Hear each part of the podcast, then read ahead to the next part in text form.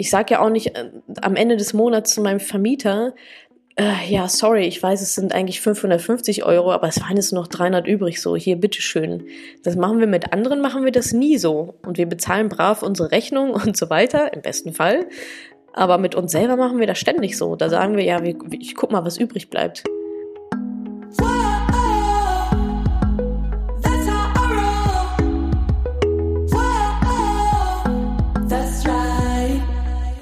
Salü, ihr Money Pennies und herzlich, herzlich, herzlich willkommen zu einer neuen Podcast-Folge. Heute hört ihr die Aufzeichnung eines Telefoninterviews, das ich dem Magazin Eltern gegeben habe. Darin sprechen wir zum Beispiel über, warum ruft die Kita eigentlich immer die Mama an, wenn das Kind krank ist und nicht den Papa? Auf was sollten Frauen achten, die Elternzeit nehmen und dann in Teilzeit arbeiten gehen? Worauf müssen junge Mütter finanziell achten? Welche Rolle spielt eine gemeinsame Finanzplanung mit dem Partner? Muss es wirklich das Eigenheim sein? Und warum dir dein Partner einen Ausgleich zahlen sollte, wenn du aufgrund des gemeinsamen Kindes zu Hause bleibst und nicht arbeiten gehst.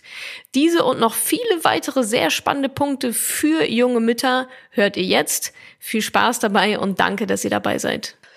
Also, wenn es jetzt direkt an junge Mütter geht, ich glaube, was da ganz wichtig ist, sobald Kinder im Spiel sind, also allerspätestens dann, eine vernünftige, transparente Finanzplanung mit dem Partner oder der Partnerin zu machen. Also, das muss jetzt nicht bis aufs letzte Detail sein, aber zumindest mal, okay, was haben wir eigentlich so? Ähm, wo wollen wir beide hin? Was wünschen wir uns für unsere finanzielle Zukunft, ähm, wie wollen wir mit den Finanzen für das Kind umgehen. Ich meine, so ein Kind kostet ja auch viel Geld, das darf man ja auch nicht vergessen. Ähm, da reden wir ja schon so über, äh, ich glaube, so über 200.000 Euro, die so ein Kind kostet, bis es 18 Jahre alt ist. Und dann geht's ja nochmal weiter mit Studium. Das kostet nochmal so ungefähr 30.000 Euro, wenn das denn dann angesagt ist. Ähm, da sollte man schon vorab sich mal überlegen, was ist uns wichtig und was ist uns vielleicht nicht so wichtig. Also sagen wir, ey, das Studium muss auf jeden Fall finanziert sein. Ähm, wir wollen nicht, dass ähm, unser Kind währenddessen noch mega viel arbeiten muss, jobben muss, nebenher oder so. Und dafür fahren wir dann vielleicht nur zweimal im Jahr in Urlaub und nicht viermal oder so. Also einfach die Prioritäten richtig hinzubekommen, damit es einfach finanziell entspannt wird.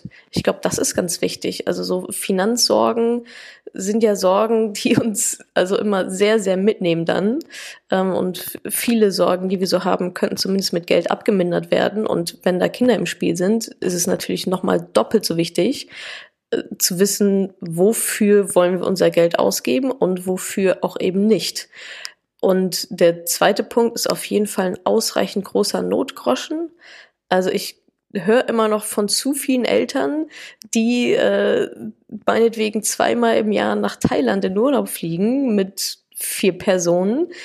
Aber eigentlich können sie sich das nicht leisten, weil sie immer spitz auf Knopf leben, ähm, am Ende des Monats irgendwie rumknausern und überlegen müssen, ja, wie soll ich jetzt, also das geht wirklich so weit, wie soll ich jetzt ähm, mein Kind ernähren, weil eigentlich haben wir kein Geld mehr zum Ende des Monats. Und dann frage ich mich mal, gut, ihr wart gerade in fucking Thailand so. Was sind eigentlich eure Prioritäten? Und habt ihr eigentlich einen Notgroschen, dass wenn mal irgendwie das Auto kaputt geht oder die Waschmaschine oder so, dass da mal oder der, Job verloren wird, kann ja immer alles passieren, dass man da vernünftig aufgestellt ist für den, für den Notfall einfach. Und das sind, glaube ich, so Sachen, die muss man, die kommen ja nicht von alleine. Also da muss man sich schon mal hinsetzen und überlegen, ähm, wie wollen wir das Ganze eigentlich handeln?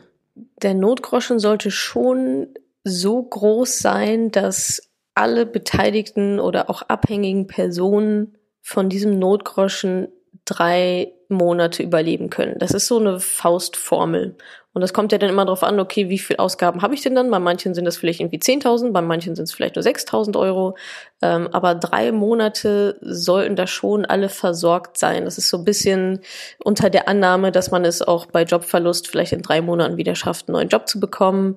Ähm, und das wäre wahrscheinlich auch so der Worst Case, wenn halt einfach ein Einkommen komplett wegfällt, dass man drei Monate oder dass alle, natürlich auch das Kind, wäre ja schön, wenn das auch mitversorgt wäre, ähm, wenn, wenn, ich sag mal, die Familie ähm, drei Monate von diesem Notgroschen im, im Worst Case, im Notfall leben kann. Also das ist komplett eine Frage von Lebensphilosophie.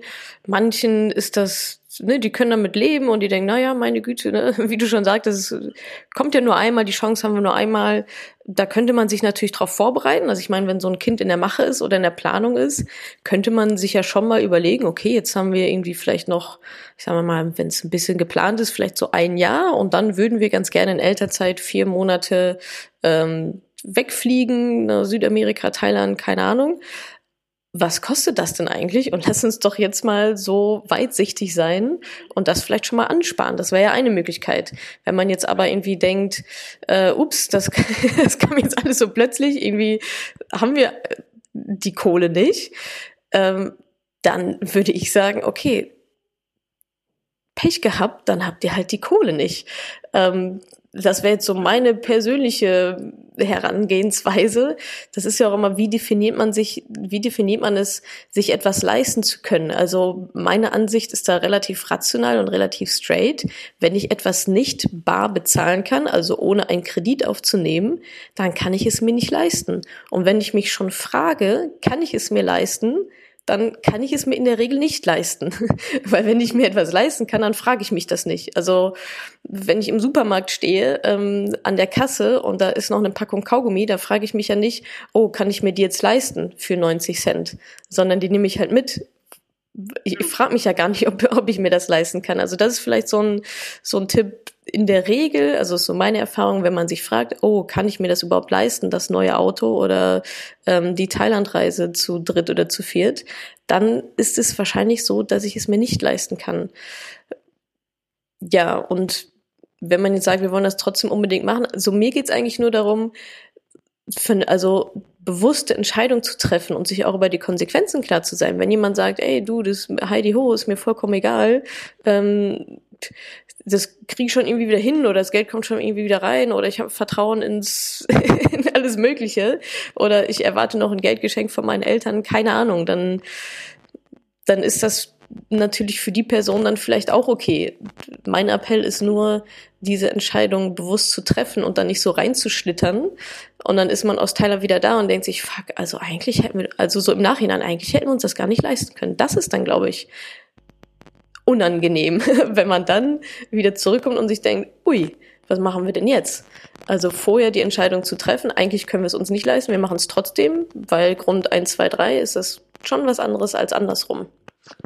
Ja, also Stichwort Konsequenz, das, äh, da, da denke ich auch so, wenn ich jetzt mal gerade überlege, so, weiß nicht, vielleicht bei mir im, im Bekanntenkreis oder so, auch eben alles junge Familien und so, dann ist so, äh, ja, eben so dieses Gefühl, ach komm, das machen wir jetzt einfach halt irgendwie, ist doch egal, wird schon irgendwie passen. Das ist, glaube ich, immer so der erste Impuls, mit dem halt irgendwie alle in ihre finanziellen Abenteuer reinschlittern. Aber das Konsequenzen tragen nachher und dann eben nicht das große Jammern zu kriegen, das, das beherrschen halt die wenigsten. Ne? Also ich weiß nicht, was du halt sozusagen halt irgendwie in deinen Seminaren oder in deiner Facebook-Gruppe oder sowas beobachtest, aber ähm, ja, bei dem einen sind wir alle schnell dabei, ne, zu sagen, ach komm, geht schon irgendwie, lass uns machen, wir sind ja so spontan oder so. Ähm, ja, und nachher lastet es dann doch schwer auf den Schultern und dann hat man irgendwie dieses lockere, ach komm schon, hat man irgendwie ganz schnell verloren. Ja, und dann sind wir halt wieder bei Sorgen. Also da, da schließt sich dann der Kreis wieder, wenn man vorab nicht also das ist halt Plus- und Minusrechnen. Ne? Da kann mir jetzt auch keiner sagen, ich bin nicht gut in Mathe, ich habe es nicht mit Zahlen, ich kann nicht meine Finanzen ausrechnen. Da guck mal einmal, was haben wir auf dem Konto, was brauchen wir zum Leben? Können wir, also haben wir 5000 Euro für eine Reise auf dem Konto oder halt nicht? Das ist ja eigentlich jetzt auch gar nicht so schwierig.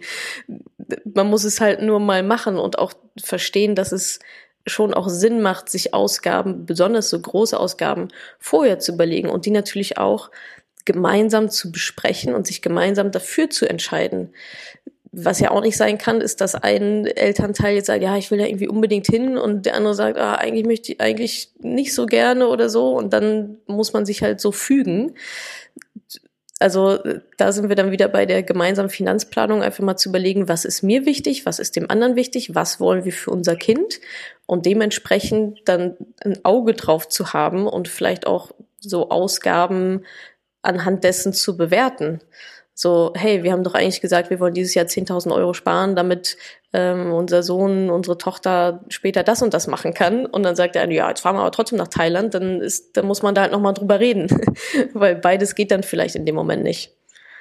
Frauen und ihre Altersversorgung. Was hast du zu diesem Komplex zu sagen? Du hast in deinem Buch ja sehr erschreckende Zahlen auch zutage gefördert.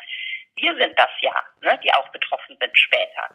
Total. Also die, die Statistik oder eine Statistik, die ich immer ganz gerne zitiere, weil sie so unglaublich direkt und schockierend ist, ähm, die sagt tatsächlich, dass 75 Prozent der heute 30 bis 55-Jährigen, also sehr, sehr viele Frauen da draußen, später eine Rente von ähm, so ungefähr 400 Euro bekommen werden. Also gleich oder ein bisschen unter dem aktuellen Hartz-IV-Niveau. Und das sind nicht, das ist nicht die Unterschicht. Also das trifft volle Kanone in die Mittelschicht rein. Also deswegen sind es ja 75 Prozent. Wenn man jetzt sagen würde, ja, 10 Prozent, okay, oder 20, aber der überwiegende Teil, sowohl von der, vom Anteil her als auch von der, von der Altersrange, also 30 bis 55, das sind ja, ich sag mal, alle relevanten Frauen, davon drei Viertel. Das ist schon, das ist schon enorm. Und natürlich spielt da Kinder, also Babypause und so weiter, Teilzeit spielte eine riesige Rolle in diesem ganzen Konstrukt. Deswegen ist mein Appell auch immer an die Frauen, so dieses ganze Teilzeitding. Warum ist das so? Also, wo steht geschrieben, dass es ein kompletter Automatismus ist, dass Frauen sofort in Elternzeit gehen?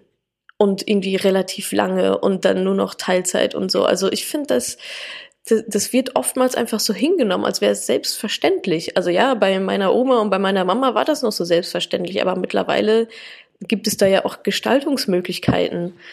Und ich glaube, das ist ein, eine ganz, ganz große Falle, diese Teilzeitgeschichte, weil sie ja leider auch noch vom Gesetzgeber so schön gestrickt ist, dass es sich für viele Frauen gar nicht so richtig lohnt, arbeiten zu gehen, aufgrund dessen, was da an Steuern dann wieder abgezogen wird. Aber auch da, das einfach mal vor, also vorab zu entscheiden. Also ich sehe es zu häufig, dass da einfach, da wird überall so rumgeschlittert ja, ich bin jetzt schwanger. Ah, okay. Und, und wie macht ihr das jetzt da irgendwie mit dem Kind? Wer bleibt zu Hause? Ach ja, ja, ich denke mal ich. Haben wir jetzt gar nicht so genau. Ja, nö, ich denke mal ich. So, what? Warum? Also redet doch mal drüber. Und mein, oder das Feedback, was ich dann auch immer bekomme, ist, dass Männer das auch gar nicht so auf dem Schirm haben. Ne, also der Mann wird in den seltensten Fällen zu, zu der Frau gehen und sagen, sag mal, wie wollen wir das denn dann eigentlich machen und wie wollen wir das denn aufteilen? Also wenn, dann ist das, glaube ich, ein Sechser im Lotto, so also einen Mann zu haben, der das auch einfach mit auf dem, auf dem Schirm hat. Und das ist aber auch einfach Aufgabe der Frauen, für sich selber zu sorgen und zu überlegen, was bedeutet das jetzt eigentlich für mich, wenn ich die nächsten, lass es zwei Kinder sein, zehn Jahre, sieben, acht Jahre einfach mal weg bin vom Fenster oder nur in Teilzeit dann auch arbeite, was, was kostet das eigentlich?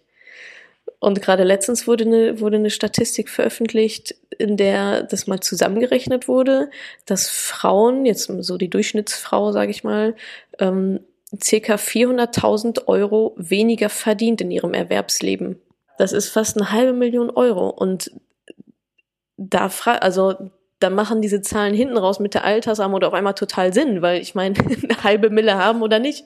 Also ist jetzt nur erwärmt, natürlich würden davon dann auch Kosten abgehen und so, aber trotzdem ist das, ist das ganz enorm und da lohnt es sich wirklich, das zu besprechen. Und wenn es vorab nicht passiert ist, dann lohnt es sich auch jetzt noch das zu besprechen, wenn der Junior schon geboren ist. Also das kann man ja alles noch, alles noch organisieren und ja, mein, meine Idee ist da eigentlich auch immer ein Ausgleich des, des Partners für denjenigen, der halt zu Hause bleibt.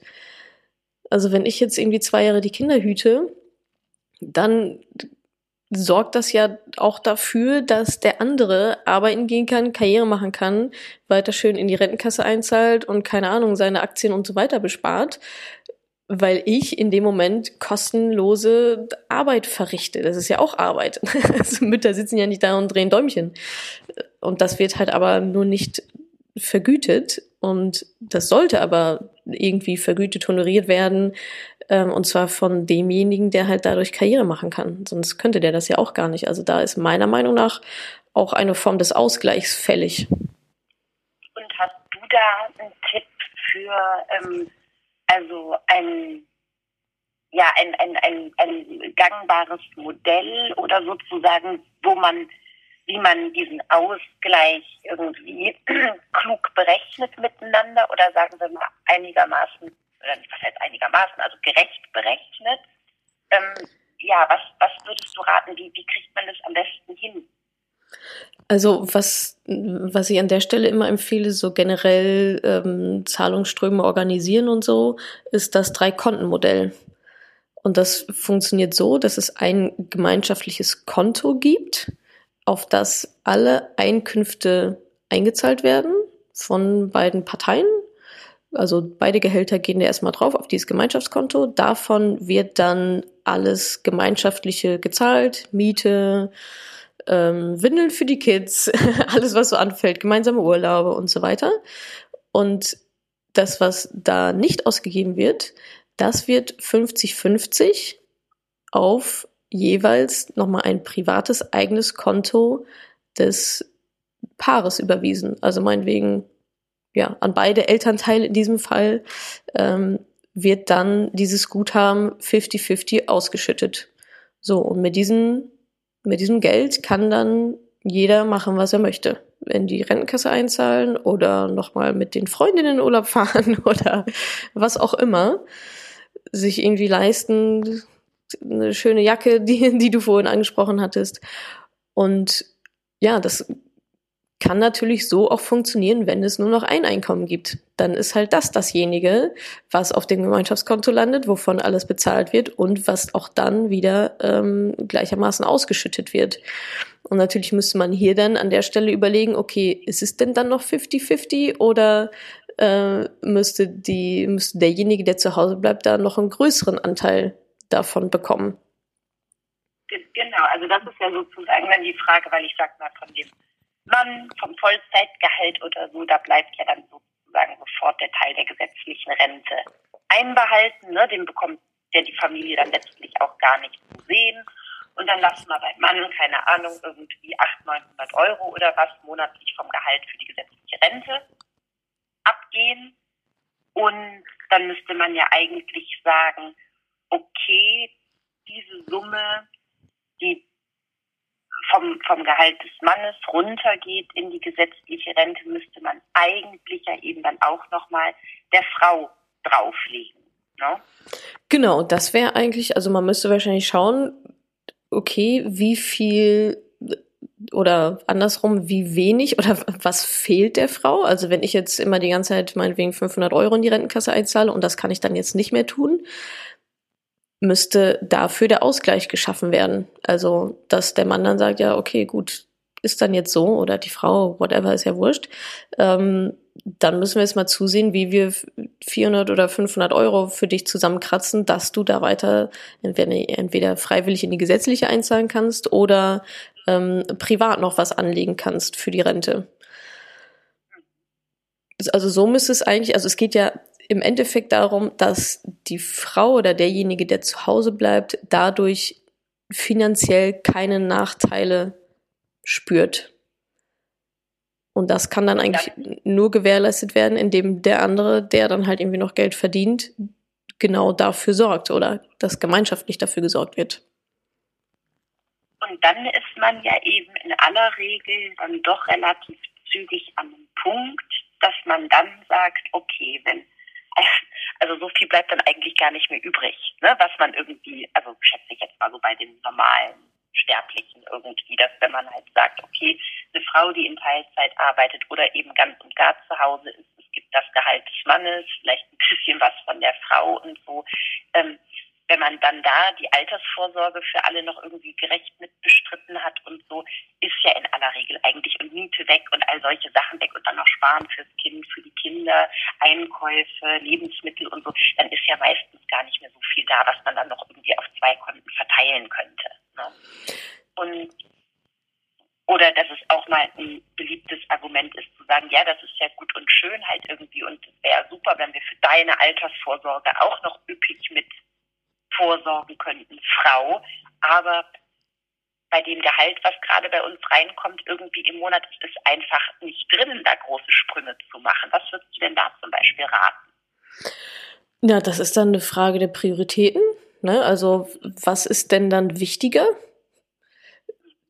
Dann können wir halt nicht in Urlaub fahren. Also ganz ehrlich, das ist halt eine rationale Betrachtungsweise und da liegt es halt natürlich auch an der Frau zu sagen, so nee, Moment mal, wir reden hier gerade über meine Altersvorsorge. Das ist ja jetzt nicht, keine Ahnung, neuer Fernseher oder so, ne? Also dann müssen da halt die Prioritäten gemeinsam festgelegt werden und dann geht es auch einfach darum, sich durchzusetzen. Und auch wenn es nicht geht, dann geht es halt nicht so. Dann kann man halt nicht zwei Jahre Babypause machen. Da muss man halt wieder arbeiten. Wenn es, wenn es nicht anders geht, also ich verstehe, dass das dass das erstrebenswert ist für alle oder für viele, sage ich jetzt mal, so dieses dieses Modell Stay-at-home-Mom und ich möchte meine Kinder aufwachsen sehen und das ist auch alles sicherlich richtig und wichtig und manchen ist es wichtiger, manchen irgendwie nicht so, keine Ahnung. Aber wenn es nicht geht, dann geht es halt nicht dann muss ich mir was anderes überlegen. Dann muss ich sagen, okay, ich steige jetzt doch früher wieder ein. Okay, ähm, ich steige nicht nur mit 20 Stunden ein, sondern 25 oder 30. Oder gut, dann muss ich jetzt anders irgendwo noch an, an Geld kommen, vielleicht ein kleines Side-Business aufbauen oder irgendwie sowas. Dann, aber deswegen ist es ja auch so wichtig, sich das zu überlegen, und zu planen, um dann die entsprechenden Maßnahmen ergreifen zu können. Weil erstmal fünf Jahre aus dem Job raus zu sein oder acht oder so und sich dann zu überlegen, auch Mist, was war jetzt eigentlich, hm, ja gut, jetzt stehe ich hier und was mache ich denn jetzt? Das sollte eben nicht passieren. Und ja, wie gesagt, wenn es finanziell einfach nicht möglich ist, dass einer von beiden jahrelang zu Hause bleibt oder dann nur mit, ich sag mal, Mini-Teilzeit 10, 15 Stunden wieder einsteigt, dann ist es halt nicht möglich. Dann muss man sich was anderes überlegen. Dann ist es vielleicht doch früher in die Kinderbetreuung zu geben. Und dann, ja, ist wieder eine. Es hat ja eben auch, es hat ja auch noch, das deutest du ja auch im Buch halt irgendwie ziemlich am Anfang an, dass sozusagen äh, finanzielle Freiheit ja auch in gewisser Form Macht ist, ne? dass es sozusagen ja eben auch darum geht, halt irgendwie Frau, jetzt egal ob Mutter oder nicht Mutter oder sowas, ne? also man hat dann ja ganz schnell irgendwie ne, im, im Familienchaos äh, irgendwie, was dann irgendwann ja auch losbricht, irgendwie, wenn dann mal diese, diese Baby- und Säuglingszeit, die halt irgendwie von so einer, ja weiß ich nicht, so einer Sonne umgeben ist oder so, das hört ja irgendwann dann eben auf, ne? Und dann irgendwie sitzen die Frauen zu Hause und sagen so, Mann, Mann, Mann, ich kümmere mich um alles mit dem Kind und Familie und so, ne? Der Mann, der dann halt irgendwie sagt so, ja, irgendwie und ich arbeite halt irgendwie viel, irgendwie muss ja auch das Geld reinkommen und so, ne? Und irgendwie verfestigen sich da ja dann eben auch irgendwie so ungute Sachen, ne? Oder dass dann halt irgendwie die Frau sagt, ach ja, was soll ich denn auch tun? Irgendwie ist ja halt irgendwie so und äh, und und ja, und sich auch irgendwie ein bisschen kleiner machen dann halt irgendwie immer so auf Dauer, ne? Total. Und also das, was ich auch in meinem Buch anspreche, da geht es ja genau darum, also Geld ist auch eine Form von Macht.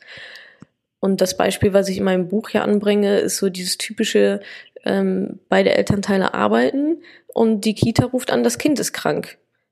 Ja, wo ruft, wo ruft die Kita an? natürlich bei der Mama. Gut. Und was macht die Mama? Die springt natürlich. Und die verlässt halt irgendwie ihren Job und hätte vielleicht eigentlich noch ein total wichtiges Meeting. Ähm, aber es ist total selbstverständlich, dass Mama diejenige ist, die jetzt hier ihren Posten verlässt und äh, das Kind aus der Kita abholt.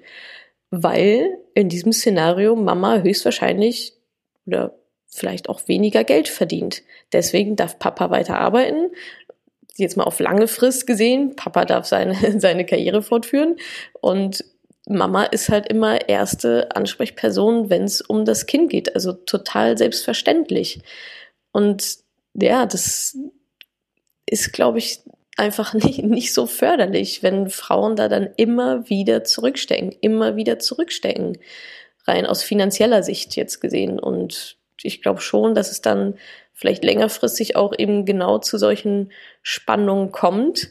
Irgendwann schaut man sich in die Augen und denkt sich, ja, geil, ich habe jetzt irgendwie sieben Jahre meinen Job aufgegeben oder zehn oder keine Ahnung was, stehe jetzt hier, was soll, also, und ja, was ist denn jetzt der nächste Schritt? Wie komme ich denn da jetzt wieder rein? Oder war es das jetzt? Oder, und ich meine, klar, da kann man jetzt natürlich total auf System schimpfen und sagen, äh, die ganzen Unternehmen, warum ist das so? Die sind nicht so weit. Warum ist Kind und Karriere in Deutschland nicht möglich? Sind auch alle wichtige Diskussionen, aber nützt mir ja jetzt in meiner Situation herzlich wenig. Also ich will jetzt nicht darauf warten, dass sich in den nächsten zehn Jahren vielleicht mal politisch was ändert oder halt auch nicht. Das heißt, ich muss bei mir im Kleinen, in der Mikroperspektive gucken, wie funktioniert es denn für mich? Wie stelle ich mir mein Leben vor? Wie soll meine Erziehung laufen? Wie soll meine Partnerschaft laufen? Auch in finanzieller Hinsicht und muss dann eben in meinem kleinen Kosmos die für mich relevanten Entscheidungen treffen. Und dazu gehört aber auch, also diese Entscheidung dann auch zu treffen. Ich glaube, schwierig ist immer dieses so, ja, dieses so reinschlittern. Ach, okay, ja, jetzt ist das so, wir haben gar nicht so richtig darüber gesprochen, aber ja, jetzt ist es halt so. Macht mir ja auch Spaß. Ist ja auch okay. Er macht ja auch so Karriere. Also das, ja, ja verdammt, ja, genau. du könntest auch Karriere machen, so. Ja, ja. Du, also als du eben gesagt hast, so dieses Reinschlittern halt irgendwie, wer den Großteil der Kinderbetreuung und sowas übernimmt und entsprechend eben finanzielle äh, ja, Ausgleichsmöglichkeiten halt irgendwie braucht. So, das ist das eine. Und ich wollte dich aber noch fragen, was du denn so beobachtest bei den Frauen oder bei jungen Familien, was sozusagen das gemeinsame Sprechen über Finanzen angeht. Ne? Bei sozusagen, wie teilen wir uns auf bei der Betreuung und sowas halt irgendwie sagst du, da erlebst du halt irgendwie, dass gar nicht so richtig drüber gesprochen wird. Ähm, wie ist das denn, wenn es ganz konkret ums Thema Finanzen geht? Hast du da das Gefühl, Paare sprechen gut miteinander, sprechen sie gar nicht? Muss die Frau ankommen, damit der Mann sich mit irgendwas bewegt? Oder ähm, was sind da so deine Einschätzungen und Erfahrungen? Also da gibt's natürlich jetzt von bis alles Mögliche, aber so mein Grundgefühl ist, dass es immer noch viel, viel zu wenig passiert, dass eine ich sag mal, gemeinsame Lebens- und Finanzplanung gemacht wird. Also, also Partnerschaft und gerade auch Ehe, das ist auch eine, also man, das ist eine Wirtschaftsgemeinschaft. Das ist, als würde man mit jemandem eine Firma gründen. Rein rechtlich ist das ist das eine Wirtschaftsgemeinschaft. Also im Gesetz steht nichts von irgendwie Liebe und so weiter, sondern da steht was von Ehe und was geteilt wird und was nicht und was in dem Fall und so weiter. Und schon allein deswegen ist es jetzt total unromantisch. Ja, klar, aber so ist es halt. Muss da drüber gesprochen werden und auch entsprechende Sachen festgehalten werden, auch schriftlich, Thema Ehevertrag und so weiter. Und ja, also ich würde sogar so weit gehen, dass das auch, ich weiß nicht mehr, ich glaube Sheryl Sandberg oder so, Augen auf bei der Partnerwahl. Ganz ehrlich. Also, wenn man da vielleicht dann herausfindet, okay, krass, eigentlich, also in Sachen Geld passen wir so überhaupt gar nicht zusammen. Ist das vielleicht ein, ich sag mal, kleines Alarmsignal für die Zukunft? Ist jetzt natürlich vielleicht kein Trennungsgrund, aber umso mehr sollte man da dann schauen, okay, wie wollen wir das denn jetzt machen? Du bist die ganze Zeit, hi, die hohe Kohle aus dem Fenster und wir leben nur einmal. Und ich bin eher so, oh, jetzt aber ein bisschen mehr sparsam sein und so weiter, dass es da halt nicht alle zwei Wochen mal kracht. Und deswegen ist es einfach super, super wichtig, ähm, so früh wie möglich. Also ich würde mal denken, zusammenziehen ist halt so ein Schritt, ähm, so ein Einschnitt, ein Ereignis, bei dem man sich da mal hinsetzen sollte und überlegen sollte, okay, wie läuft das eigentlich? Ich verdiene weniger, du verdienst mehr, wer zahlt ja eigentlich anteilig was an der Miete ähm, und so weiter. Spätestens da müsste man ja mal drüber sprechen. Und ja, dann wäre auch ein ganz guter Zeitpunkt, mal so ganz generell über Prioritäten zu sprechen, weil letztendlich ist es ja nur das. Also welche Prioritäten haben wir? Ist es eine große Wohnung? Ist es irgendwie viel Urlaub und deswegen eher eine kleinere Wohnung? Und das ist nur Kommunikation. Es ist tatsächlich nur Kommunikation, Transparenz, dass beide wissen, was irgendwie Sache ist und sich dann wahrscheinlich auf einen Kompromiss einigen. Und dann wissen aber auch beide, was die Marschrichtung für die nächsten 20, 30 Jahre ist. Und das passiert eindeutig viel, viel zu wenig. Bin also, glaube ich, ganz fest dran, dass das noch, noch mehr passieren muss, um eben Streitigkeiten dann auch ähm, zu vermeiden. Also Geld ist ja ein sehr, sehr häufiger Streitpunkt, gerade bei Paaren. Natascha, und wenn man mhm. halt jetzt mal sozusagen den jungen Familien sozusagen tatsächlich zugute hält, irgendwie, ja, es ist halt weniger Geld da und man kann irgendwie vielleicht auch sparmäßig irgendwie in den ersten Familienmonaten oder sowas keine riesengroßen Sprünge machen, weil man guckt, wie man mit weniger Geld grundsätzlich ja eh alles noch bedient kriegt und so. Ähm, ist ja auch oft so, dass man denkt, ach ja, jetzt irgendwie 200, 300 Euro auch noch extra wieder für meine Altersvorsorge anlegen. Haben wir gerade nicht. Und du bist ja, und dann lässt man es gleich ganz bleiben.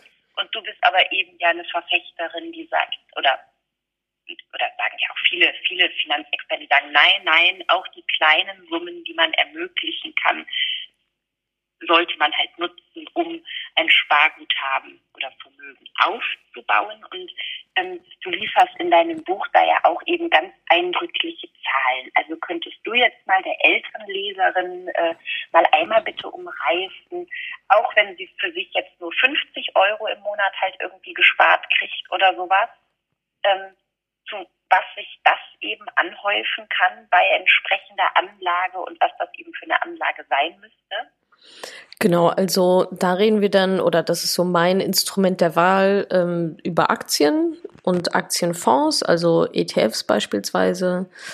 Ähm, und da ist es total, also ich sage immer, Geld vermehren macht ja mit jedem Geldbetrag Sinn. Also ich muss nicht erst 10.000 Euro ansparen, um dann mein Geld zu vermehren, sondern 25 Euro pro Monat reichen vollkommen aus. Ab da ist es technisch auch möglich, online selber mir einen Sparplan aufzusetzen, der pro Monat immer 25 Euro in meinen ETF ähm, investiert. Und aus 25 Euro pro Monat zu, ich glaube, 8 Prozent oder so, ähm, also aus 25 Euro pro Monat werden innerhalb von 40 Jahren knapp 70.000 Euro. Wenn ich die Monat für Monat immer wieder anspare, anlege, ähm, zu ungefähr acht Prozent. Acht Prozent, das ist so die Durchschnittsrendite, die Aktien in den letzten zig Jahren, ich glaube seit 1990, hingelegt haben. Also acht Prozent Wertsteigerung durchschnittlich pro Jahr. Natürlich gibt es ja nochmal 20 Prozent und dann mal wieder Verlust und so weiter. Aber mit acht Prozent könnte man rechnen. Und da wären aus 25 Euro pro Monat in 40 Jahren 70.000 Euro. Und lohnt sich das? Ich würde sagen, ja. Mit einem Betrag, der einem eigentlich jetzt nicht wahnsinnig wehgetan hat. Sollte man meinen, genau. Also 25 Euro pro Monat, ja, würde ich hoffen, dass das ähm, der Großteil verkraften kann, die zu investieren. Und also ich meine, das ist jetzt eine Rechnung, da ist ja keine Steigerung und so weiter drin. Wir würden ja mal davon ausgehen, dass wir alle in unserem Erwerbsleben eher vielleicht mehr verdienen als weniger oder dass wir dann doch denken, Mensch, das macht ja irgendwie Spaß, das macht irgendwie alles Sinn und jetzt mache ich mal 50 Euro und dann steige ich es auf 100, 200, 300 und da wird es ja natürlich spannend. Ich meine, von 35.000 Euro kann es jetzt auch vielleicht genau ein Jahr leben in Rente, keine Ahnung. Äh, Inflation und so weiter muss, also da geht ja, geht ja dann auch schon noch einiges ab, aber ganz grundsätzlich funktioniert die Mechanik genauso. Also ich spare etwas, also quasi ich gebe Geld nicht aus, sondern äh, spare es, investiere es und ähm, sorge dafür, dass es längerfristig dann mehr wird. Dieses Thema Finanzen wirkt ja auch immer so extrem riesig. Und da weiß man immer nicht so richtig, wo soll ich anfangen, na, und ich kann nicht mit Zahlen und so, das ist doch alles Zockerei und so. Aber wenn man da einmal dahinter geguckt hat, hinter bestimmte Mythen, hinter bestimmte Vorurteile, dann erkennt man relativ schnell, dass es doch einigermaßen simpel ist und dadurch dass man das dann aber geschafft hat, also dieses, dieses Gefühl so, boah, krass, das habe ich jetzt, ich bin hier total finanzielles aufgestellt, habe mega den Plan, was geht ab, hat das natürlich ein extrem, also es gibt halt einfach extrem viel Selbstbewusstsein, eben auch für andere Lebensbereiche. Und was das Feedback, das ich auch immer kriege, ist so, ach, das war ja doch gar nicht so schwer. Und ah, das macht ja richtig Spaß, jetzt will ich noch mehr. Jetzt gucke ich mal noch mal, wo kann ich irgendwie vielleicht noch was sparen oder was verkaufen und das Geld dann anlegen, weil dann kommt man auf einmal in diese Denkweise rein, oh verdammt, wenn ich jetzt 100 Euro ausgebe, dann kann ich sie nicht mehr anlegen, sodass daraus mehr werden. Und wenn man, glaube ich, in dieser Denkweise drin ist, fällt es einem vielleicht immer schwieriger, Geld für bescheuerte Sachen auszugeben, weil man dann kurz mal gegenrechnet und denkt, oh, 100 Euro für jetzt, äh, keine Ahnung, irgendwie einen Tagesausflug irgendwo hin oder also das wäre noch eine schöne Ausgabe, sagen wir mal, für, wir können uns jetzt für 5000 Euro einen neuen Fernseher kaufen oder wir können die 5000 Euro nehmen und investieren und dafür sorgen, dass die innerhalb der nächsten 30 Jahre ähm, sich richtig schön vermehren. Und da merke ich schon, dass Frauen da dann total angefixt sind. Also manche belassen es dann wahrscheinlich auch bei 25 Euro pro Monat, ähm, aber wiederum andere, ähm, das ist halt eine komplett neue Welt auf einmal. Das ist ein Mechanismus, den man so ja vorher gar nicht kannte. Und wie gesagt, für, für viele ist das eine komplett neue Welt und die denken sich dann, boah, krass, was ist denn hier noch alles möglich? Was gibt es noch alles da draußen, von dem ich nicht wusste? Und äh, ja, beschäftigen sich dann immer weiter damit. Und das ist auch total schön zu sehen. Und deswegen genau, was du sagtest, dieses einmal anfangen, einmal sich hinzusetzen, ein Buch zu lesen oder sich auszutauschen und dann reinzukommen und zu merken, krass, so schwierig ist das ja gar nicht krass, hier vermehrt sich, also was passiert denn hier gerade? Mein Geld vermehrt sich auf einmal, anstatt dass es immer nur weniger wird, wie in den letzten Jahren. Äh, das ist schon, das ist schon ein ganz, ganz schönes Gefühl, was man dann auch mitnehmen kann in andere Lebensbereiche, also eine komplett neue Energie. Aktien und Börse, aber das ist doch das irgendwie, worauf man sich so gar nicht verlassen kann. Ehrlich gesagt ist mir viel zu unsicher. Also, boom, kriege ich keine 8%. Was würdest du denn sozusagen sagen, damit Leute diese Börsenangst oder Skepsis irgendwie überwinden? Genau, also Angst kommt ja bei uns Menschen hauptsächlich dadurch, wenn wir Dinge nicht verstehen. Also Sachen, die wir nicht verstehen, vor denen haben wir erstmal Angst. Das heißt, der erste Schritt wäre, sich mal zu informieren, was, was ist das überhaupt? Wie funktioniert das eigentlich? Also einfach mal so dahinter zu gucken und zu lernen. Also es geht darum zu lernen. Es, das ist genau wie eine Fremdsprache zu lernen. Da fängt man ja auch irgendwo an und hat auch nicht direkt den Anspruch, ähm, fließend Französisch zu lernen, sondern man fängt erstmal vorne an. Und genauso ist es bei dem Thema Finanzen auch. Vorne anfangen, Buch lesen, Blogs lesen, Podcasts hören, keine Ahnung. Erstmal so reinzukommen. Und ähm, an der Börse ist es wie überall anders in unserem Leben auch. Es gibt Regeln. Unser Leben besteht eigentlich ja nur aus Regeln, wenn man sich das mal so überlegt. Also genau wie im, im Straßenverkehr ja auch. Das ist, glaube ich, ein Beispiel, was ich auch in dem Buch bringe. Ähm, Im Straßenverkehr, im Straßenverkehr gibt es bestimmte Regeln. So, und wenn ich mich an die halte, dann minimiere ich mein Risiko, überfahren zu werden oder jemand anderen zu überfahren. Wenn ich mich nicht an die Regeln halte und bei Rot über die Straße gehe, muss ich mich auch nicht wundern, wenn ich überfahren werde. Und dann ist aber nicht die Straße schuld, sondern dann bin ich selber schuld weil ich die Regeln, vielleicht kannte ich sie gar nicht oder ich kannte sie und habe sie nicht befolgt. Und genauso ist es mit der Börse auch. Also es gibt eine Handvoll Regeln, die man einfach wissen muss. Dafür, dazu gehört sowas wie breit diversifizieren, um das Risiko zu minimieren. Ist ja klar, wenn ich mein ganzes Geld nur in ein Unternehmen investiere und das geht den Bach runter, ist mein gesamtes Geld futsch. Wenn ich aber mein Geld nehme und vielleicht auch nicht mein gesamtes Geld, sondern nur das, was ich entbehren kann, was ich nicht zum Leben brauche und das in 2000 Unternehmen investiere und davon macht dann eins die Biege, dann merke ich das ja im Zweifel gar nicht. Also da ist Risikostreuung einfach angesagt. Also das ist so eine der Regeln. Breit diversifizieren und lange, lange halten. Das ist so die zweite Grundregel. Also mit lange halten meine ich, mindestens 15 Jahre.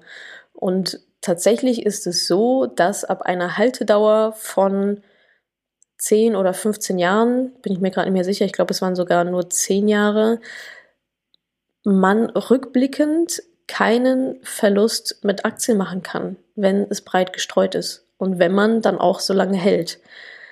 Und das ist für mich, war für mich damals eine mega Erkenntnis, weil ich dachte, Moment mal, also alle erzählen dir die ganze Zeit, wie risikoreich das ist und alles Zuckerei und sollte man auf gar keinen Fall machen. Und dann setzt sich mal einer hin und schaut mal, ja, okay, also wie sind denn die Verluste wirklich wie ist das denn überhaupt zustande gekommen in den letzten Jahren und merkt, krass, egal in welchem 15-Jahres-Zeitraum, welchen ich mir angucke, wenn man einfach 15 Jahre gehalten hat, relativ breit diversifiziert, ich glaube, es war sogar nur in den DAX, das sind 30 Unternehmen, das ist ja ein Furz, konnte man keine Verluste machen.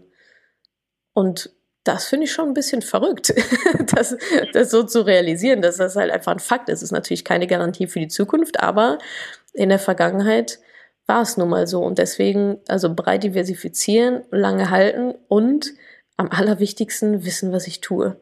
Also Risiko entsteht immer dann, wenn wir nicht wissen, was wir tun.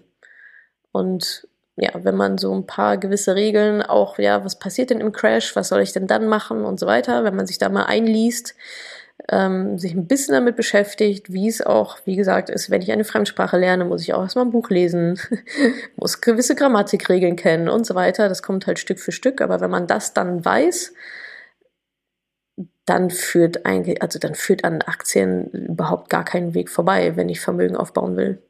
Ich persönlich investiere ausschließlich in ETFs, weil ähm, da schon so sehr viel drinsteckt, was man genau tun sollte, nämlich breit diversifizieren. Ähm, das heißt so, es gibt sehr, sehr breite ETFs, wo oder in denen 1800 einzelne Aktien schon mit drin sind. Und das ist also so breit, wie es ja nur geht.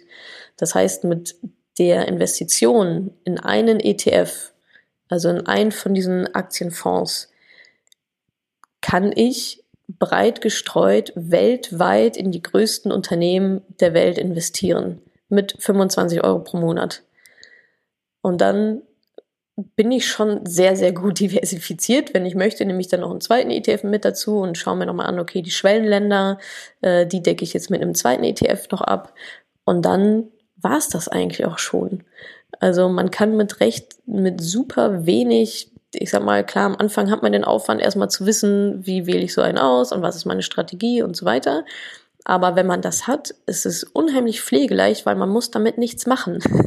also es ist, es ist was anderes, als wenn jemand jetzt sagt, ja, ich will jetzt hier mit Aktien die ganze Zeit hin und her und ich muss den Markt beobachten und das ist ja so ein Vorurteil, was es halt auch oft ganz, ganz gerne gibt. Da muss ich hier an drei Laptops sitzen und immer alles genau beobachten, kaufen, verkaufen, kaufen, verkaufen. Und das ist mit ETFs überhaupt gar nicht so. Die sind auch nicht dafür gemacht, dass man die großartig kauft und verkauft, sondern man setzt sich das einmal auf, man beschäftigt sich einmal damit. Das dauert vielleicht ein paar Stunden, Tage, Wochen, je nachdem. Investiert dann, macht ein automatisches System draus mit Sparplänen. Das heißt, also bei mir ist es so, am ersten des Monats geht ein Betrag X, den ich definiert habe, automatisch von meinem Konto ab geht automatisch in mein Depot und da werden automatisch meine vier, fünf ETFs gekauft für den Betrag, den ich gerne hätte. Und that's it. Also mehr mache ich dann tatsächlich gar nicht. Und ja, ich glaube, das ist, das ist ein ganz guter Weg, sehr breit zu investieren und vor allem mit wenig, wenig Aufwand, weil ich habe ja auch keinen Bock. Also es soll ja Altersvorsorge sein, es soll ja kein Hobby sein. Ähm, oder ja, sehr, sehr viel Zeit fressen. Und mein Zeitaufwand liegt aktuell bei einer Stunde pro Jahr, weil ich zwischendurch mal reingucke. Aber mehr dann halt auch nicht. Guckst du, also wenn du sagst sozusagen die ETFs, die guckst du halt irgendwie allerseltenst an, weil es läuft und überhaupt irgendwie soll es ja eben eine langfristige Anlage sein. Da lohnt es sich jetzt auch nicht mehr ständig, sich die Entwicklungen halt irgendwie anzugucken. Ähm, wie gehst du mit deinem Girokonto um? Guckst du jeden Tag aufs Girokonto? Ja, also auf mein Konto gucke ich auf jeden Fall jeden Tag, einfach um zu gucken, was geht da so ab? wie, ist, wie ist so der Stand? Ist das alles so richtig, was da abgebucht wird? Einfach um einen Überblick zu haben. Also ich kenne auch Frauen, die haben Angst, auf ihr Konto zu gucken. Sicherlich ist die, ist die Angst dann auch irgendwo berechtigt, aber nützt ja, nützt ja nichts. Also was nun? ähm, nee, also auf mein Konto gucke ich tatsächlich ähm, jeden Tag, einfach um ja, die, die, die Kontrolle da ein bisschen zu haben, um zu gucken, was wird da eigentlich so abgebucht, wie ist der Stand, ähm, muss ich Geld von links nach rechts irgendwie shiften aufs Tagesgeldkonto oder vom Tagesgeldkonto aufs Girokonto und so weiter. Ja, da gucke ich schon sehr, sehr regelmäßig rein. Und hast du das irgendwie aufgeteilt, dass du weißt, irgendwie, was sind Haushaltsausgaben, was ist das und so, oder? ähm, genau, also dafür kann man natürlich ein Haushaltsbuch ganz gut führen. Was ich mache, ist, ich bezahle eigentlich alles, was geht mit EC-Karte. Das heißt, das sind dann eben auch Ausgaben, die dann halt direkt in meinem Girokonto dann aufploppen, anders als, ach, ich hatte doch noch 10 Euro in meiner Tasche, wo sind die denn? Weil daran kann ich mich dann seltens auch erinnern, wofür ich die jetzt ausgegeben habe, sondern ich zahle alles mit Karte und habe dadurch dann einen ganz guten Überblick und dementsprechend kann ich es dann auch ja ganz gut überblicken, wie viel jetzt Lebensmittel waren oder wie viel irgendwie Telefonrechnungen und so weiter. Also der Zaubertrick ist tatsächlich auszugeben, was vom Sparen übrig bleibt und nicht zu sparen, was vom Ausgeben übrig bleibt.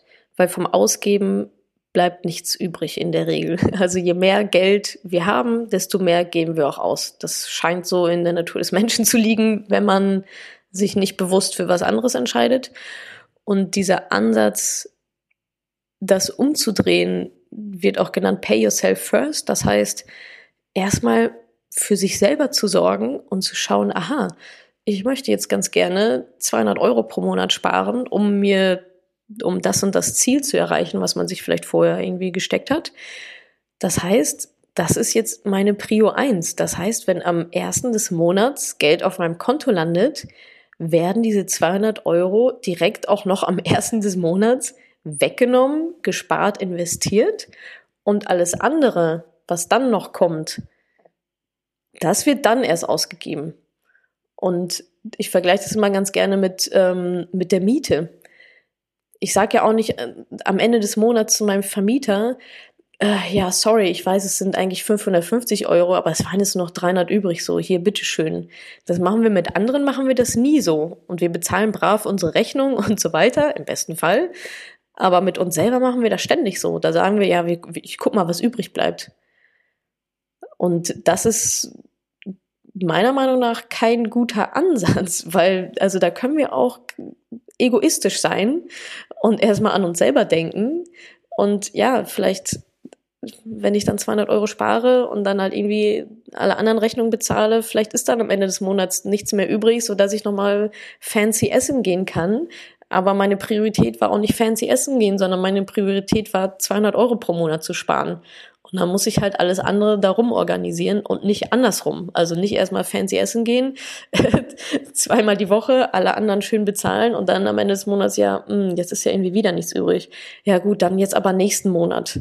Das ist ja auch einfach eine Sache der Organisation und der Mechanik, sich selber in die Lage zu versetzen, dass das überhaupt möglich ist, was man sich ja als Ziel gesetzt hat. Und das ist genau dieser Pay Yourself First Ansatz. Also erstmal sich selber zu versorgen und dann alles andere du zu jungen Familien sagen, auch wenn alles natürlich immer eine individuelle Entscheidung ist, die sagen, ah, wir überlegen, jetzt ist ja das Kind und müssen wir nicht irgendwie, wollen wir nicht was kaufen? Mhm. Und das ist doch ein sinnvolles Investment, auch für die Altersvorsorge. Was sagst du da? Ja, ist immer die Frage, was es denn dann genau ist. Also Investition oder Geld ausgeben ist ja schon nochmal was anderes. Also Geld ausgeben, dann ist es halt erstmal weg und ich bekomme dafür ja irgendeinen Gegenstand oder irgendetwas, aber das wird nicht im Wert großartig wachsen. Im Gegenteil, wahrscheinlich zieht es mir immer noch die ganze Zeit Geld aus der Tasche, wie zum Beispiel ein Auto. Ein Auto ist keine Investition, es sei denn, es ist ein Oldtimer, den ich mir in die Garage stelle und hoffe, dass er, dass er mehr wert wird.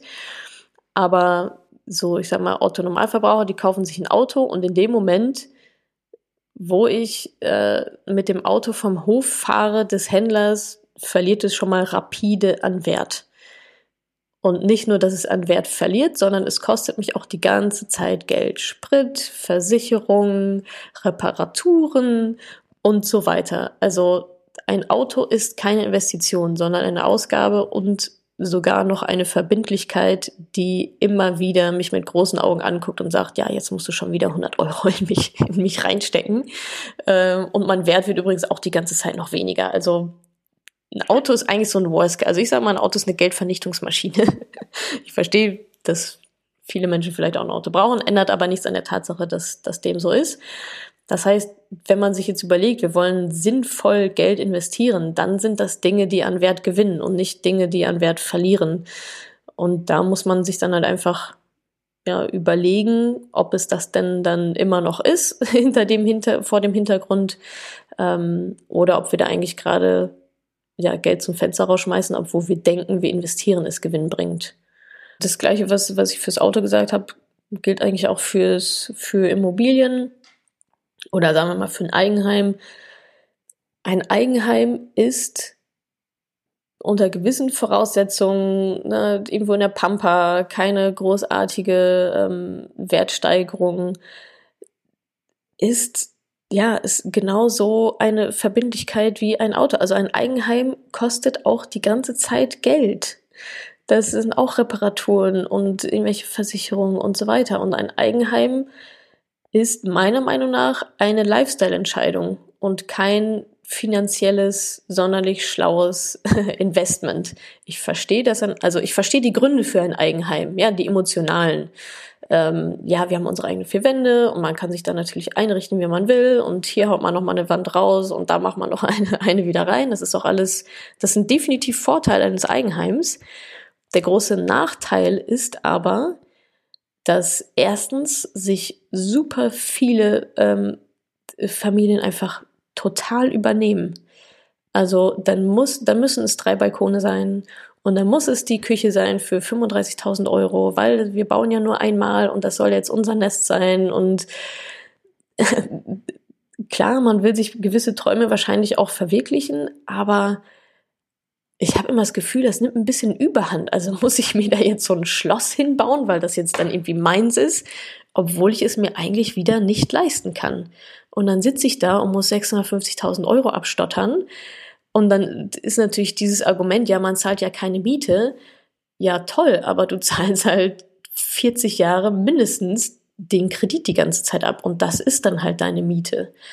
Und zwischendrin übrigens muss das Dach neu gedeckt werden und die Heizungsanlage neu gemacht werden und die Rohre von bis.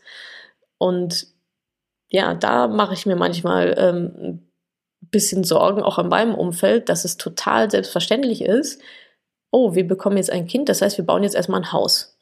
Oder wir kaufen uns irgendwie ein Haus, ohne das mal so richtig, also mal so richtig rational beleuchtet zu haben, was bedeutet das? Was bedeutet das für jetzt und was bedeutet das auch für die Zukunft? Habe ich Lust, die nächsten 40 Jahre einen Kredit abzubezahlen? Oder ist es vielleicht ja eine Immobilie, wo ich selbst drin wohne und die ich dann vielleicht auch noch vermieten kann. Das würde dann eine ganz andere Dynamik einnehmen, weil dann habe ich dadurch ja auch Einnahmen. Aber ja, da muss man sich schon auch darüber im Klaren sein, dass so ein Eigenheim jetzt nicht das Nonplusultra ist, wenn es um Altersvorsorge geht. Klar, die, die Wertsteigerung kann natürlich ein Argument sein, bringt mir natürlich auch nur was, wenn ich es dann hinterher wieder verkaufen will. Weil ansonsten, wenn ich jetzt, jetzt irgendwie 60 Jahre in meiner eigenen Immobilie sitze und die wird halt immer mehr wert, ja, schön, habe ich aber auch nichts davon, wenn ich wenn ich nur selber drin wohne und es, und es nicht vermiete, also und es auch nicht verkaufe. Klar, dann kann ich es meinen, meinen Kindern irgendwie weiter verschenken. Die freuen sich bestimmt total, dass die jetzt den Klotz am Bein haben. Das ist ja auch immer so. Das schlau gemacht damals. Ah, okay, ja, ja. Ähm, ja, von daher, also ich, ich sehe das Eigenheim unter finanziellen Aspekten tatsächlich recht kritisch und ähm, ja, sehe es auch sehr kritisch, dass das so als das Nonplusultra und schon als total selbstverständlich ja, kommuniziert und auch angeboten und dargelegt wird. Ähm, ja, natürlich von der Industrie, aber auch ja, von vielen, die das nicht so richtig hinterfragen. Ich wohne zur Miete, ich zahle anteilig an meinem Einkommen extrem wenig Miete. Ähm, war auch ein Kriterium, diese Wohnung auszusuchen, sicherlich. Ja, ich zahle wenig Miete, ich habe kein Auto, ich ähm, rauche nicht, auch immer eine schöne Ausgabe. Leider heutzutage immer noch. Ähm, ich rauche nicht und ja, für Kleidung habe ich ähm, in den letzten drei Jahren extrem, extrem wenig Geld ausgegeben. Also fast drei Jahre habe ich mir gar keine Kleidung gekauft. Jetzt ähm, war es tatsächlich mal Zeit für, für warme Winterschuhe und äh, ein paar neue Pullis. Aber das war es dann auch. Kannst du noch einmal erzählen, es ist ja noch gar nicht so besonders lange her, äh, dass du selber eigentlich überhaupt keine Ahnung von Finanzen hattest. Ähm, aus welchem Grund bist du zur Finanzexpertin geworden und was waren so die wichtigsten Schritte, die du unternommen hast, um eine zu werden? ich muss immer wieder die ich muss immer wieder lachen, wenn ich die Geschichte erzähle, weil es einfach irgendwie so ein bisschen ulkig ist. Ich hatte damals mein erstes Unternehmen gegründet und stand also vor der Entscheidung, ob ich weiter in die gesetzliche Rentenversicherung einzahlen möchte oder nicht. Das kann man als Selbstständige selbst entscheiden. Und dann habe ich gesagt, nö, möchte ich nicht, weil ich eben auch so gewisse Zahlen und Statistiken gehört und gelesen hatte und habe mich also dagegen entschieden, weiter in die gesetzliche Rentenversicherung einzuzahlen. Und ja, dann war so die Überlegung, ja gut, aber was mache ich denn jetzt? Also wäre ja schon schön, irgendeine Form von Rente zu bekommen. Und habe ähm, dann ja mich in eine Rentenversicherung reinquatschen lassen von einer Finanzanlagenvermittlerin, ist glaube ich so der korrekte Terminus. Und ja, die hat mir eine private Rentenversicherung verkauft von der ich gar keine Ahnung hatte, was das überhaupt so war und was ich da so unterschrieben hatte, habe ich aber einfach gemacht. Und nach drei Jahren habe ich dann festgestellt, dass diese Versicherung einherging mit Gebühren von knapp 18.000 Euro. Und das war so mein teurer Aha-Moment, dass ich dachte, das ist, das kann jetzt irgendwie nicht wahr sein. Das kann nicht wahr sein, dass, also damals war ich drei, knapp 30, fast 30 Jahre alt, dass ich von solchen Sachen überhaupt gar keine Ahnung hatte und noch, noch nicht mal wusste, welche Fragen ich da in diesem Gespräch dieser Vermittlerin da hätte stellen sollen, um eben nicht in diese Falle zu tappen. Ja, und das war so mein Moment des Aufwachens und dann habe ich mich hingesetzt und habe mich informiert. Also Selbststudium, Bücher gelesen, kann man ja auch alles oder vieles mittels YouTube mittlerweile auch machen. Bücher gelesen, Videos geschaut und so weiter, mich informiert recht umfangreich informiert und ja, das war dann eigentlich so mein, das war so mein, mein Anfang. Habe ja dann auch angefangen, darüber zu schreiben. So ist ja auch mal der Moneypenny entstanden, was sicherlich auch eine ganz gute Übung war. Also so Wissen, was ich mir angesammelt hatte, dann nochmal neu zu verpacken. Da lernt man ja schon nochmal ein bisschen ähm, genauer dann auch hinzuschauen. Und dann war so der erste Meilenstein tatsächlich mein ähm, ja, ETF-Sparplan aufzusetzen, der auch immer noch so genau, wie ich ihn damals aufgesetzt habe, läuft. Außer dass jetzt ein bisschen mehr Geld da reinfließt als damals. Ja, das ist so, das war eigentlich so meine Reise und Finanzexpertin, ja, sicherlich in dem speziellen Bereich weiß ich halt, was ich tue. Ähm, muss aber auch sagen, dass mich alles darüber hinaus jetzt irgendwelche Hochdividenden-Sachen oder irgendwelche mega abgespaceden Fonds oder Anlagestrategien auch herzlich wenig interessieren. Also da bin ich jetzt nicht so, dass ich denke, oh geil, jetzt kommt hier irgendwie das neueste Produkt und das muss ich mir jetzt zu Gemüte führen oder so. Das, das mache ich zum Beispiel gar nicht. Also mein Ding ist aufgesetzt, meine Altersvorsorge steht. Das mache ich ausschließlich mit ETFs, natürlich auch mit meinen eigenen Unternehmen, die ja auch mit da reinzahlen. Und ansonsten konzentriere ich mich eher darauf, wie ich mehr Geld verdienen kann. Also dass mehr Geld in den Trichter oben reinläuft, ja. anstatt jetzt unten auf das letzte Hundertstel Prozent irgendwo noch was rauszuquetschen. Danke, dass du diese Podcast-Folge angehört hast. Wenn du noch mehr Tipps, Tricks und Inspiration möchtest, folge mir doch einfach auf Instagram und auf Facebook. Dort gibt es übrigens auch regelmäßige Live-Events mit mir. Und außerdem in der Madame Moneypenny Facebook-Gruppe, in der nur Frauen zugelassen sind, kannst du all deine Fragen loswerden. Also folg mir gerne auf Instagram und auf Facebook und komm unbedingt in die Ladies Only Madame Moneypenny Facebook-Gruppe. Wir sehen uns dort. Ich freue mich auf dich.